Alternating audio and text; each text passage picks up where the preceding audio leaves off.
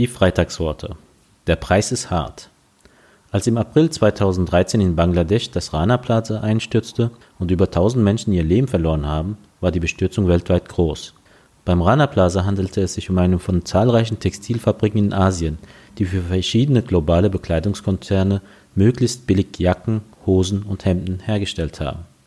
Oftmals genäht von Frauen, die für wenige Euro im Monat unter unmenschlichen Arbeitsbedingungen ihre Gesundheit und sogar ihr Leben riskieren Seit diesem Unglück versuchen einige Anbieter die Arbeitsbedingungen in den von ihnen beauftragten Fabriken zu verbessern, bisher eher mit bescheidenem Erfolg. Der harte Wettbewerb auf dem globalen Textilmarkt und die steigende Nachfrage nach schnellen Modetrends zu günstigen Preisen scheint eine schnellere Verbesserung der Arbeitsbedingungen zu bremsen. Hat man früher bei einem Loch in der Hose dieses ausgebessert oder den getragenen Pullover seinem Bruder gegeben, werden diese Klamotten heute schnell aussortiert Neuer Stoff muss her, und das möglichst günstig.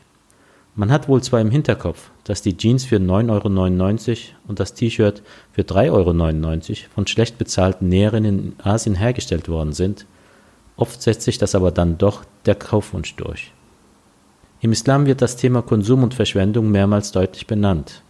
So heißt es im Koran, und seid nicht verschwenderisch, siehe, er liebt die Verschwender nicht. Ein bekannter Hadith dazu sagt, esst und trinkt, kleidet euch und spendet, aber hütet euch vor der Verschwendung.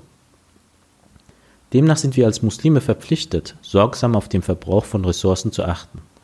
Im Alltag kann man sich bereits mit kleineren Schritten für einen nachhaltigen Gebrauch von Kleidung einsetzen. Zum einen hilft es schon, sich vor dem Kauf genau zu überlegen, ob man jetzt wirklich etwas Neues kaufen muss. Wenn ja, sollte man sich vorher genau über die Produktionsbedingungen des Anbieters informieren.